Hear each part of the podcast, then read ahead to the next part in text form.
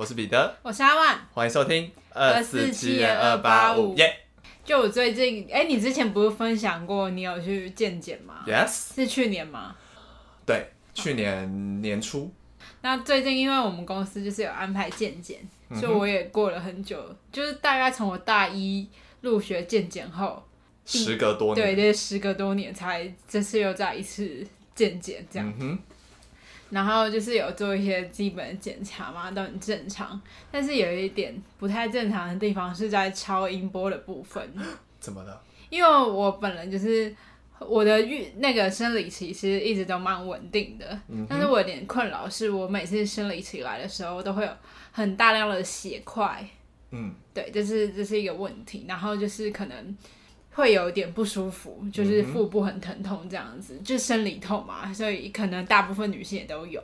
然后可能只是多了一点血块，所以我平常就是也没有太在意这这件事，件事情。可是今年我就是在做壁纸年初的时候，我的腹部就很长，在我月经走后还是有疼痛。就是已经生理期结束了，但还是疼痛，对，所以我那时候会把它归类在可能是我压力很大嗯的原因，然后就也没有看医生。对，然后最近呢就是去做了健检，然后他就说呢，我子宫有子宫后倾的情况，就是我的子宫的位置不是在它应该要在的位置，它是更往后一点的。嗯，对可是其实一般来说，可能女性大部分子宫可能都不会在这么。后面就是不是都不会在一个，可能都会有点稍微往前或稍微往后，不会真的在一个最正确对对的位置，对，除非你真的是坐姿非常端正什么，不然其实会根据你的那个生活习惯跟你的姿势是会有点改变位置的。对。就一定多少会有点偏差，但是我除了后倾之外呢，我有一个问题，就是因为这个后倾导致呢，我子宫在我生理期结束之后，经血都没有排，所以等于说我整个月其实我子宫里面都有经血，哦，他没办法顺利在那段期间因为全部排它太往，后了，对我的所有的经血都堆积在后面，嗯。所以会导致我们办法顺畅的流下去，嗯哼，对，所以就会导致可能也会造成可能不舒服的反应啊，什么什么，就是这不正常。因为照理来说，你的月经应该就是要在你生理期的时间排干净，嗯哼，对。然后所以呢，他就告我，我就想说，那这样也不行嘛，因为我不可能经血都永远出不去嘛。他说这个的解法呢，就是我要在我那个来的时候，就是多走路，哦，就是让它至少可以往前流一点，流出去。不然如果一直躺着，它是会更流不出去的，就没有在动嘛，对越积越后面。可是这件事真的很困扰，我每天都要坐办公室，我要怎么在有限的时间内走，对走路？所以我最近就想说，要不要在月经来的时候，或者平常多去散步？嗯，对，就是让它可以顺畅的留下来。就是可能搭公车的时候，我就选站着，就是不要一直坐着。嗯，不然它就是都排不出去。哦对，因为这也只能靠你的姿势来改变，不不可能有什么外力去。啊、所以它不是可以借由外力调整你子宫的位置，他是叫我用站着的方式，就是用姿势去改变，然后让慢它对让它流出来这样子。嗯然后他还跟我说，就是如果我我想要确定到底有没有子宫后倾，以及我经血有没有真的是流不出来的状况的话，他叫我在月经差不多要走的时候再去检查。嗯，对，就是是不是都堆积在后面？嗯哼，嗯对，所以你还是要回诊就对了，他是没有说要回诊，他只是觉得说我有疑虑，建议你就对，就。建议我去做这件事情。对，确实，渐渐都会发现一些你没想过的事情。嗯，然后还有另外一个也是我最近生活习惯因为这件事而改变，是他说我的那个空肚空气啊，就是都堆积到我肚子里，就是因为我吃饭吃超快。然后，所以我的肚子就是之前有跟大家分享过，我是一个很容易胀气，我非常爱吃胃散。嗯，其实这跟我的急性子就是都有关系，就全部都串在一起。对，其实这个见解就是让你认识你的生活习惯，导致你身体有什么问题的一个很好的借鉴。嗯对，因为我本人呢就是一个金风侠，就是我做什么，金风，对我什么事都做超快，包括吃饭这件事，我吃饭完全，我吃饭很少划手机的，嗯，就我吃饭就是专心吃，然后吃超快。确实，对对对，我吃饭吃很快我，已经吃很快了，对有人还可以更快我。吃东西超快，而且我吃完我就会收拿起账单说走吧，对，我超会讲。还不用消化。对，我就而且我就完全不休息，我就是吃完我就说走了走了可以走了。对，有时候我们两个去吃一个，可能比如说晚餐，我们排了一个小时，进去只吃了十分钟就出来了。我吃东西真的很快，而且我而且我不很就是都几乎没有咬，很就是咬几下我就吞下去了。嗯，所以我最近就爱改变这件事，我就是要么就多咬几下，要么就是我稍微分心看个影片啊，慢慢吃。边消化边吃，对因为就是虽然是，而且我现在会开始边划手机边吃，虽然人家可能觉得不太好，但是这仅限于我自己一个人吃饭的时候。嗯对我就是边划手机边吃，就是不会一直拼命的把它塞光这样这样。嗯，所以我现在就是慢慢吃，吃很慢，而且吃很慢这件事让我就是有点感受，是我真的变得吃的比之前少，而且会更比较容易饱。就是体会到为什么有的人说吃东西吃慢一点比较容易饱这件对对对，真的真的这是真的欸，就是嗯因为你慢慢吃，你比较不会怎么讲啊？应该是说有我听过的说法是说，就是你很饿是大脑给你的讯息嘛，嗯嗯嗯所以你吃很快，大脑会以为你还没饱，嗯但是殊不知你已经塞了足够分量的食物进嗯去。但如果你同样的分量，你可能吃很慢，大脑就会说好，可以了，够了，就这样就好，它就会通知你说你饱了。对真的，我跟大家说，我吃就是吃慢慢慢吃的食量跟慢慢就吃很快的食量真的差蛮多的。嗯，就是慢慢吃，我可能吃到平常的六分饱，我就觉得已经很够了了。对，可是如果我呃吃很快，我可能可以吃到八九分饱，就是我正常的值范围这样。嗯对，所以我现在在练习这件事，而且自从慢慢吃之后呢，我排便变得比较顺畅。哦，因为可能胀气那些拿掉之后，对，就会整个变成正常的运作。对对对，因为我本来是便秘王，但是吃 吃慢有需要跟观众揭露这么多自己的音迹 对吗没关系，反正就是想说一次讲一讲，对。OK OK，然后反正因为我很爱吃甜的，我很爱吃甜食，所以就是很容易便秘。但是慢慢吃之后就有改善，但我觉得这慢慢吃这件事很难改的，其中一个原因是我很讨厌食物冷掉。哦，对我就会觉得那个食物只要在刚上桌，可能比如说十分钟内，十分一定要吃完，因为十分钟后它就不是最好吃的状态了。我自己会有这样的想法，所以我也吃很快。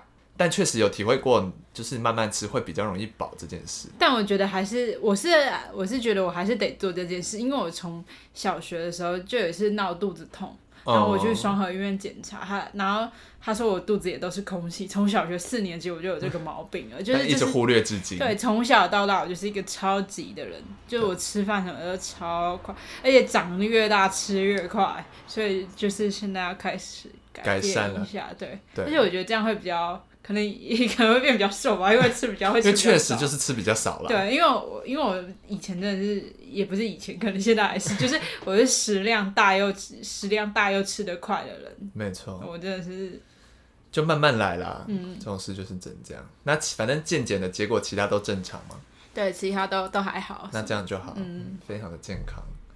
那就来跟大家分享，此刻的我不太健康，如果你有哪边不怎么了呢？因为此时此刻的我呢，牙齿好痛啊，下排右后方应该是智齿的位置，现在隐隐作痛。是你第长第一颗智齿的，不是，不是，我右上已经智齿长出来了。哦但是它是正它是正常的往下长这样，然后因为之前有去洗牙，洗牙不就会顺便照就是 X 光什么的，然后他就说那时候看他都是正的，所以医生是建议我说，如果他还没有乱动或怎么样的话，是可以不用拔，没有影响。好，反正昨天我醒来的时候就觉得我的右边的牙齿右下方的牙齿怪怪的，但是因为我是因为我睡觉的时候嘴巴不会闭起来，所以我早上起来会很常喉咙很干，或是嘴巴哪里很干，就是会这里痛那里痛，所以我一开始没有当这是一回事。我想说可能等下喝点水晚点就好了。那一整天下来，那个地方就一直隐隐作痛，然后我就看了一下，我我我肉眼就可以看见最后一颗臼齿那边旁边的牙龈是有一点肿胀的，然后我就想说完了，可能是智齿在作祟。嗯，所嗯，但是我没有拔过任何智齿，对，然后我也忘记它是就是很常人下排的智齿会长成水平的，呃，我我本人就是长两颗下排的智齿，我高三的时候就长了，嗯，也都是水平的，就比较难拔。对，然后反正就是我这几天，因为我本来想说今天要去看牙医，可是今天牙医没开，但我现在就有一个隐担心，就是因为我这礼拜周末要去南部大吃特吃，如果我今天，如果我明天去拔了智齿，那这个康复期会大概多久？所以我今天要来问有拔过智齿的人，康复期大概是多久呢？呃，我吗？你在问我吗？对我正在问你，那不然这里还有谁吗？其实蛮久的，我我跟你说这件事是是蛮久的，可是我觉得还是要早点拔比较好，因为第一个是你已经发炎了，你这个发炎持续到下礼拜，你基本上也不能好好吃东西，对，你不如就赶快把这个发炎解决，我觉得比较。呃，我我确实是这样想，没嗯错，对。然后，呃，那所以你是大概多久可以进食？这样问好了。其实可以都可以吃东西，可是令人困扰的点是，拔完智齿，可是我不知道你的情况，因为你的情况是它还没长得很大，我我就完全不知道它怎样，就是今昨天开始痛，因为我那时候高三的时候拔，是我两颗智齿已经长到正常牙齿的大小了，已经长很大了，哦，已然后经是嗯，对，而且呈现水平的，就是歪的这样。然后我拔完之后，那边会有一个洞，嗯，那个洞就很麻烦，因为它是一个，它是你肉上面面的一个凹陷，嗯。所以你吃东西你非常容易卡进去，嗯，你只能咬中间，要么你可能先拔换另外一边，，对，然后那时候很困，呃那时候拔智齿我也有故事可以跟大家分享，因为那时候我是两颗同时长长的，然后刚好都一左右各一格这样，然后呃我那时候先去拔了左边，嗯，然后我当下医生没有跟我说今天要拔一颗两颗，所以我一直下意识以为今天就会全部拔掉，嗯，然后呢，医生就先拔了左边，然后拔完之后他就说好了，我就说。那另外一边嘞，我我就我要多凶，对啊，因为没有那个我要说那个牙医其实没有很友善，专业，就是哦这是待会再讲。那这可以也可以不用讲了，反正就是 跟那个牙医的不太愉快，嗯没有很专业就对了。然后反正拔完之后，他就说哦没有，一次只能拔一颗。然后我第一边就先左边那边就先凹陷了嘛，所以我就只能用右边咬。可是你时不时还是会有些东西跑过去，对，就是会卡进去，所以你就要随身携带那个牙线棒之类的，就是去挑出来对，或就是那种棒状物就把它拔挑出完的时候来。碰到不是会痛吗？碰到，其实我我觉得我我觉得我痛只有不舒服那一天呢，我觉得没有到哦，所以你是属于比较对康复期比较快的人，对，而且我虽然会肿，然后咬纱布也流血，但我觉得没有很痛。可是哦我本人是非常能，耐痛的。我本人是非常不怕痛的，所以我好，那我参考一下因为下。刺青我也觉得不痛，打哦，耳刺青我也觉得不痛。对，打耳洞，我也觉得都不痛。我 不管打哪边耳洞，我都觉得不太痛。好，对对，所以我我本人对，对，所以我今天早上起床就一直在看拔智齿的影片，不得不说蛮疗愈的。呃，而且我跟你说，拔的时候你会觉得很，你你会害怕嘛？因为毕竟要拔整个拔起来这样，嗯可是拔出来我会觉得好爽哎、就是有一种真的很解脱了，对，很像把你的一个大的就是家具搬走的感觉，就是一个大型衣柜不见了。有一有一个沙发，还有你眼口腔里面的沙发好像不见了，然后你就会觉得很神奇顿。时变得很宽敞。对，然后你拔，你会想说，哇靠，他刚刚真的把这么大的一颗牙齿拔出来、那因为我那时候真的牙智齿长超大的，对，就是因为其实我这个人人生没有在害怕什么事，最怕的东西就是牙医。真的哦、我超喜欢看牙，我从小就是一个很爱热爱看牙医的小孩我。就是能不踏进任何牙医，我都不要踏进任何牙医。所以其实我以前是没有洗牙的习惯的。嗯，对，是到了长大之后，我才觉得这件事好像蛮重要的，就是要定期的去洗牙，不然我这辈子除了戴牙套那时候，不然我基本上不会进去任何牙医。可是我小时候非常常蛀牙，嗯，我基本上每一颗牙齿都是烂掉，然后被拔掉的。哦，真的哦、就是要舔那个，对，就是我我小时候就做过那个根管治疗，真的假的？对，就是神经被抽掉，然后非常的不舒服，就是嗯，很很像很酸，很像你在吃大概两百颗柠檬的原汁在你嘴巴，因为它会拿一根细细的东西伸进你的牙齿里面，然后每一个戳，因为他要知道你的神经还有没有反应，然后就有些地方是空壳，然后就会说那再换这边，然后就会超级酸，哦但我好像没做过，我会酸，应该是他在洗牙什么的。对，然后后来后来我去拔臼齿的时候，还有那个，因为我我后来仔细想想，可能确实是要这样拔，没错，就是有些臼齿太大颗，好像要先弄碎，再夹出来。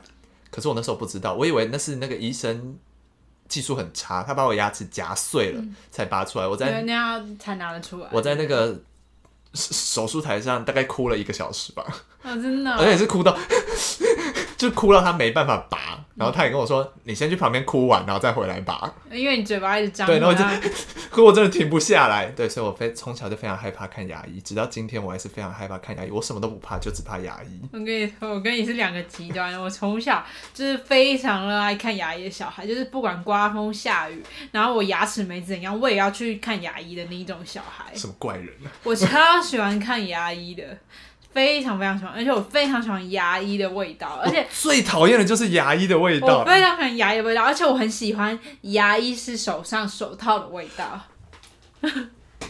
这里不能骂脏话，但是我最害怕的就是牙医手套的味道。我我跟你真的是相反，我真的超，我真的是不管怎样，我都当天如果我要看牙医，那时候我才幼稚园哦、然后我就跟说跟我妈说，你一定得带我去看牙医。我妈说不行，改天。我说我说不行，今天就得看。我就是确定今天要看牙医，我就一定得去。然后我也不太怕牙医这件事情，而且我从小到大第一次蛀牙是在最近。嗯，我小时候完全没有蛀牙过，因为我小时候也不太喜欢吃零食，就是很小的时候，不是我妈不让我吃，是我本来就本。身就不爱对，，我喜欢吃那种大鱼大肉，从小从小就想吃一些荣华富贵对，就喜欢吃卤肉什么的，就没有再喜欢吃零食这件事情，也不爱吃糖果，嗯也不爱麦当劳，就只喜欢卤肉。对，我从小就是一个比较接地气的孩子。对，我就很很不会让妈妈在吃方面很操心的小孩，对。然后反正这也是我最近一次蛀牙，我才第一次被填起来，对，嗯，嗯。反正就是牙齿保健很重要了。明天我就会去看牙医了。但我最近一直很上次前一阵，哎、我是应该上上礼拜才洗牙，然后我就有问牙医，因为我其实门牙有点歪歪的，因为我小时候就一直拿舌头去顶它，嗯，然后所以导致有一颗就是门牙有一点歪，我我会觉得没有到龅牙的程度，但我就觉得不美观，嗯，然后加上那边也被我弄到有一点小小的缺角，一点一小点这样，然后我就一直觉得很丑，连我妈都觉得很丑，所以我妈的这个言论就大大的影响了我，他就一直说我的牙齿很丑。嗯，但是除了门牙之外，我都其他没什么问题，顶多就是我不喜欢这个虎牙很尖吧，就这样。嗯然后我那天就是跟牙医师咨询，说我有没有需要戴牙套，嗯然后他就说。你要戴牙套，你牙齿戴牙套好像没什么差别哦。我觉得你不用花这个钱戴牙套。我就说，可是我的门牙有点，我觉得有点爆爆的，然后又有点缺。然后他就说，你这个做套贴片就好啦，不用戴牙套啦。真的完全不建议你戴牙套，真的没差。你不要花钱吧。对啊，这牙医师把我劝退，他人也很好，没有叫我要花这个嗯，的钱，因为。对，后来我就回去跟我妈说，就是因为你影响了我，让我觉得我的牙齿很还不出钱歪让我做贴片。对，然后就然后后后来我就跟我妈说，牙医生明明就说我牙齿很整齐，对，所以爸不要被爸妈的言论影响，你是最棒的。好正面的结尾啊。结尾变成这样，不要被家人影响，你只要相信你自己就好。没错，但如果牙齿痛了，还是要去看医对，这是生。真的，牙齿很重要，因为你要用很久，对，尤其像我们这么爱吃的人，牙齿真的很重要。真的。我今天早上光是只能用另一边咬，我就已经痛不欲生。我刚，我现在是吃了普拿疼上阵来录音的，啊，那感觉要赶快去看，真的。对啊，但是牙医间没开，因为我之前智齿也有发炎过，那时候就是在吃麦当劳薯条，痛死我，完全没办法吃，就要一根一根吃，因为很痛。我发现好像是因为压力或是焦虑之类，我今年开始有这个症状，就是压力或焦虑会导致牙齿隐隐作痛。就是我有一、有一天早上很早要去拍片，然后我咬的时候，就突然觉得我左边下排的牙齿每一颗感觉都不对劲，对，可是大概过了两个小时吧就好了，对，所以我就觉得牙齿保健好重要，再三强调牙齿保健好重要。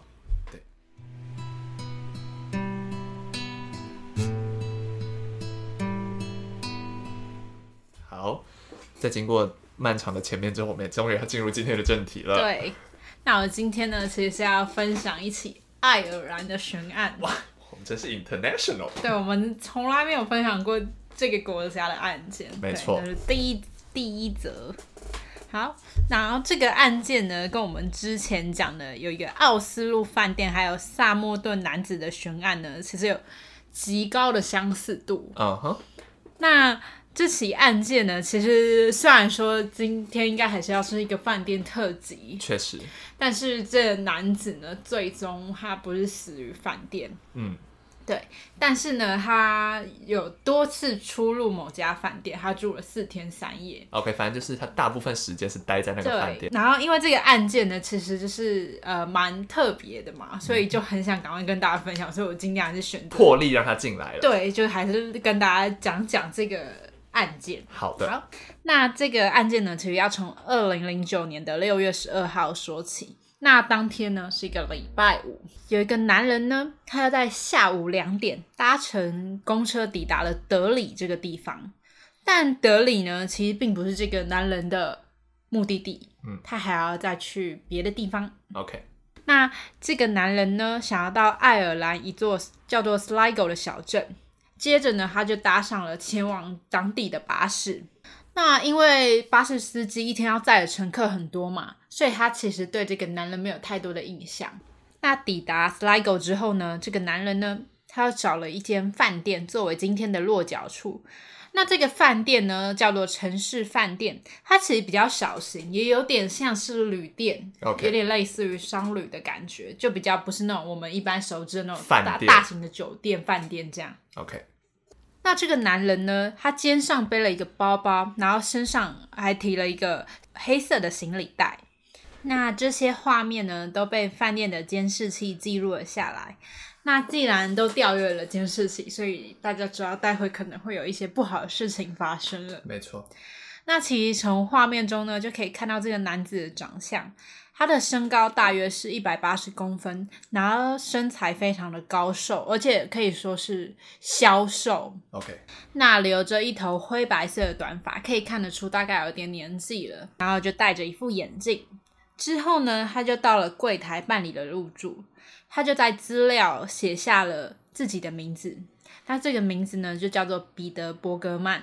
嗯哼，那我之后都会叫他伯格曼。好，那大家到这里可能听到这边会觉得有点既视感。如果你之前有听过之前的集数的话，就会觉得奥斯陆饭店也有过类似的，一样是一个神秘的人。对，然后也到柜台填写了入住资料。嗯哼，好那接着呢，他又在资料上面写下了自己的住址，然后上面写的是奥地利维也纳的一个地方。接着呢，他就要准备付三个晚晚上的房费，所以他预计在这个小镇待四天三夜。嗯，那他这个房费呢，他没有用信用卡。那当时已经二零零九年，其实会有一些大大部分可能会选择刷卡。对嘛，毕竟一个晚上也是要三千块，这样你算一算也要一万块台币。嗯，那大家选择用现金支付这个金额。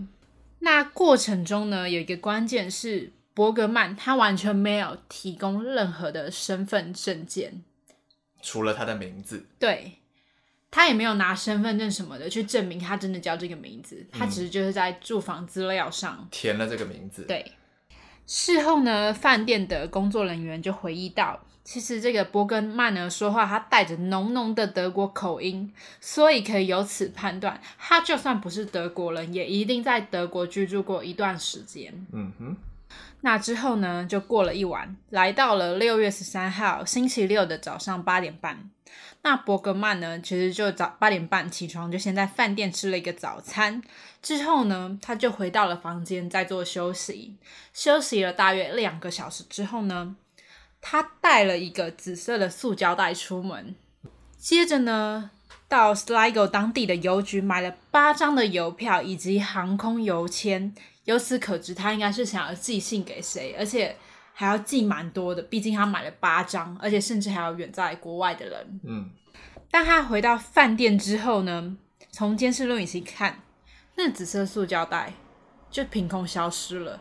嗯，他出门的时候就只带了这个紫色塑胶袋，但他回来时身上对手上却没有任何东西。那这紫色塑胶袋装了什么？是他要寄的东西吗？我们不得而知。嗯，那我们待会还会再提到这个神秘的紫色塑胶袋。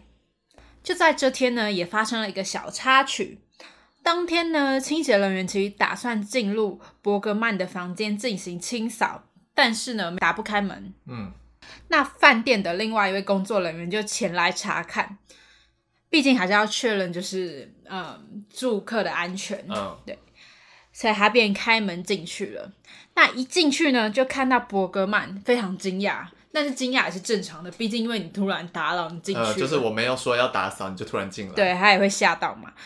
但是呢，根据员工的话来看呢，其实是有些奇怪之处的，因为他认为呢，伯格曼其实当时正在等谁，他有一点好像在期待某人进来的神情。嗯但是当他看到饭店员工的时候，却松了一口气。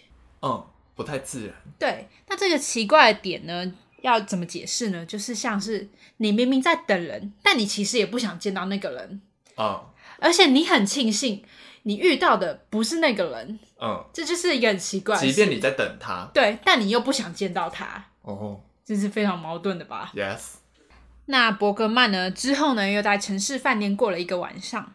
到了六月十四号星期天的早上十一点，伯格曼就向当地的计程车司机询问有没有安静的海滩地点，他可能想要到海滩去观光啊，欣赏一下。但是呢，他要求是要安静，他并不想被打扰。嗯那司机呢，就根据他的要求，就推荐了罗西斯波因特海滩。那这个海滩呢，其实是当地也是一个蛮热门的钓鱼景点，因为司机想说，可能还是要推荐他一些观光地吧，就还是把他带到这个热门景点。嗯那伯格曼抵达之后呢，谁也不知道他做了什么，他可能就只是一个人静静的待在海边，就也没有什么目击的人。嗯那回程呢，他又搭了同一部计程车，回到了 Sligo 小镇。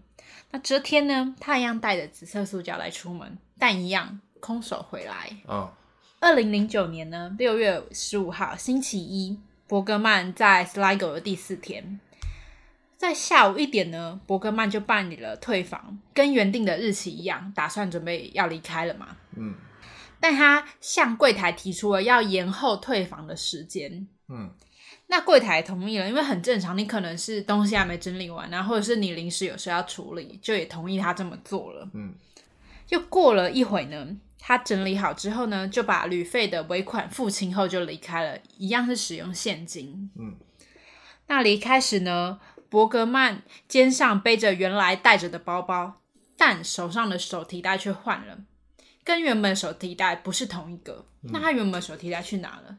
他为什么要带那么多手提袋呢？嗯哼，而且他的手上又多了一个紫色塑胶袋。好多紫色塑胶袋，对，这个紫色塑胶袋就变得非常神秘。太神秘了。离开后呢，伯格曼就来到了一间购物中心前面，但奇怪的是，他没有进去，他就是在门外站着好几分钟，然后什么也不做，嗯就一直看着购物中心。之后呢，他才离开。接着呢，他就来到了公车站，他在公车站点了咖啡跟三明治。事后呢，也有从监视器看到伯格曼在吃饭时候，紫色塑胶袋就放在他的脚边，没有离开他。用餐时间呢，他就从口袋拿出了纸条，他就看了，先看了看那张纸条，然后又写了什么在上面。但奇怪的是，他之后又把纸条撕成两半，丢入了垃圾桶。嗯哼，那纸条到底是重要还是不重要？还是看了必须要丢丢掉。那当时呢，用餐期间其实还有两个人，就是坐在伯格曼对面，就跟他同桌的路人，嗯，但他们也没太在意伯格曼，就是觉得正常人嘛，就是个普通人。，对。接着呢，他就搭乘公车来到昨天司机推荐的海滩，所以他连续两天都去了这个海滩。嗯在博呃海滩的时候呢，伯格曼的心情似乎很好，因为他有向往来的人打招呼，而且甚至有十几个人都有跟他打到招呼。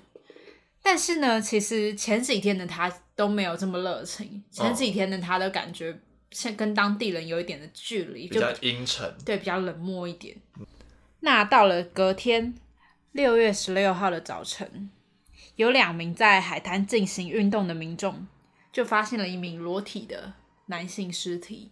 嗯，那这个男性尸体呢，不是别人，他就是伯格曼。接着呢，警方就要开始进行调查嘛。那他们就先从饭店的资料开始调查起，一查发觉根本没有这个人。哦，这是假的。对，这个资料就是伪造的，嗯填写的住址甚至是奥地利的一间空房。那会不会伯格曼早就知道那里没有住人？嗯哼，他有事先调查过。那跟萨默顿男子一样，身份沉迷。嗯，但可以知道的是，伯格曼他是一个老烟枪。哦，几乎所有的录影器都可以拍到他在户外抽烟，就是他烟瘾很重。而且根据后来的尸检报告显示，其实伯格曼的死因是溺毙。哦，他没有其他的外伤，但是刚刚有提到说他是裸体的男性尸体，所以他身上是没有穿衣服的。这些衣服呢，就散落在海滩的各处。并不是聚集哦，它是散落在整片海滩。很像他边走边脱。对他边走，然后就一件一件把衣服脱掉了。这是北风与太阳才会有的情节吧？没错，哇，好突然啊！对，那伯格曼的年纪呢，也根据就是尸检报告推测在五十五到六十五岁之间。嗯，对。但是呢，他也被发现，其实他的健康方面不太理想。他当时已经是前列腺癌末期了。哦。对，感觉已经随时都有可能离开。对，而且已经癌末已经是病痛产生了，你必须得吃药或是住院接受治疗了。嗯，那当时呢，他的一颗肾脏呢，甚至被摘除，而且他还有心脏病并发过的痕迹。那当时呢，在这样种种就是身体呃不太好的情况之下呢，其实伯格曼没有服用任何药物，因为从他的身体里面没有检测到。嗯。药物的反应，所以就很奇怪。因为一个人如果如此痛苦的话，你会不需要用药吗？你会还可以这样来到这个小镇，然后独自一个人旅行散步这样吗？哦，其实是蛮奇怪一件事。确实。那在这样的健康状况之下呢，跟你前面连接到，就是他其实有一口健康的牙齿哦，而且他有甚至接受过牙医治疗的痕迹，就是他。非常注重牙齿上面的保健，跟我不一样。而且他还有做过根管治疗的痕迹，跟我一样。对，但奇怪的是呢，我们却无法依靠医疗的记录来找到伯格曼的真实身份，感觉就像是有秘医帮他做过治疗。那他到底是谁呢？这个伯格曼，他其实也不是伯格曼。那他到底是谁？其实至今也无法确定，因为找不到任何他的亲人，找不到任何有关他身份的线索。嗯，那现在我们就来讲讲刚刚提到的紫色塑胶袋。其实警方判断伯格曼是打算丢弃自己的个人物品。哦，他不要让大家知道他是谁啊？他担心自己的身份泄露才这么做的。当他丢掉自己的个人物品之后呢，他又把这个紫色塑胶袋折回自己的口袋，隔天再次重复利用。嗯，所以那其实每一天看到的塑塑胶袋都是同一个，不是很多个。对，他不是带好多个，他就是从到也就只有一个。嗯哼。那整个 Sligo 小镇其实都充满了监视器，但是可怕的是，伯格曼都知道镜头的位置，他都用身体巧妙的避开。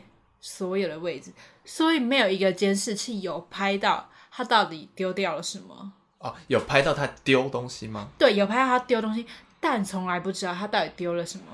太厉害了！我讲到这段头皮的发麻，也就是他不是随便选了一个小镇，他应该是对这个小镇非常的了解，对，才来的。而且。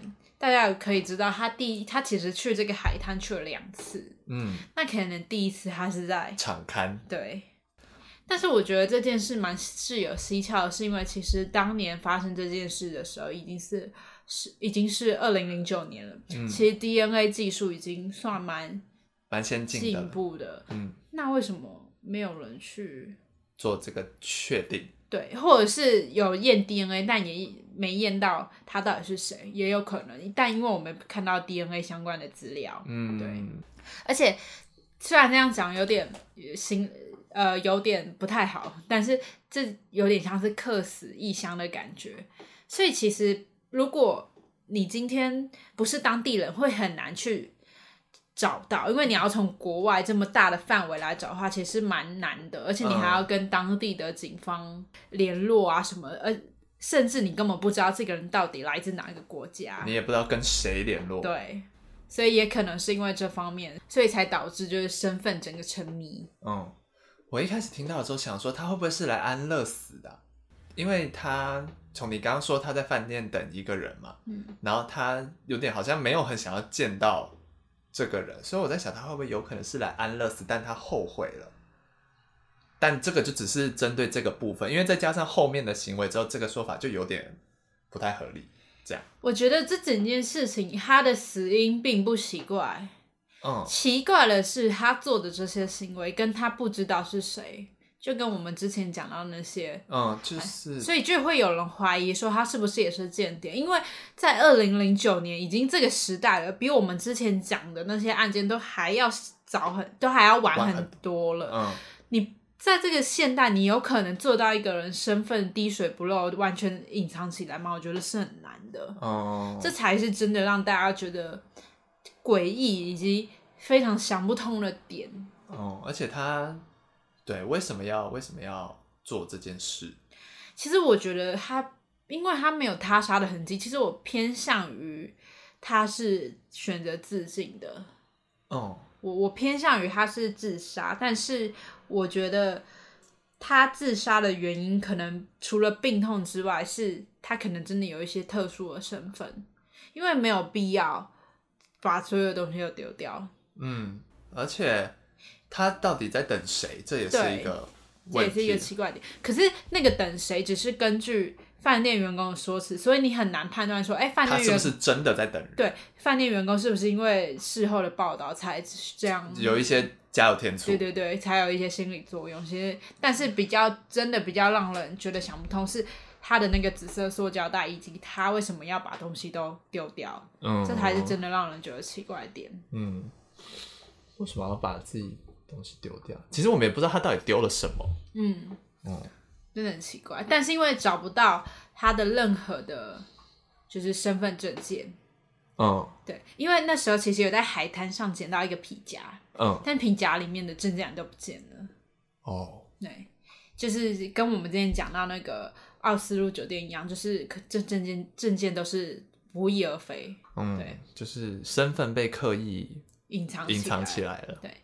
那之后呢，跟大家讲一下后续呢，爱尔兰警方呢前后调查了五个多月，然后都没有新的线索。最后呢，伯格曼就在 Sligo 这个最后待的小镇下葬了。嗯，算是有一个善终。对，算是在帮他安排一个葬礼，对，让他好好的离去这样。嗯那为什么会讲这个案件呢？其实就跟前面提到了萨默顿男子跟呃之前讲的奥斯陆饭店这种类似间谍身份的那种案件啊，嗯其实都是蛮有名的。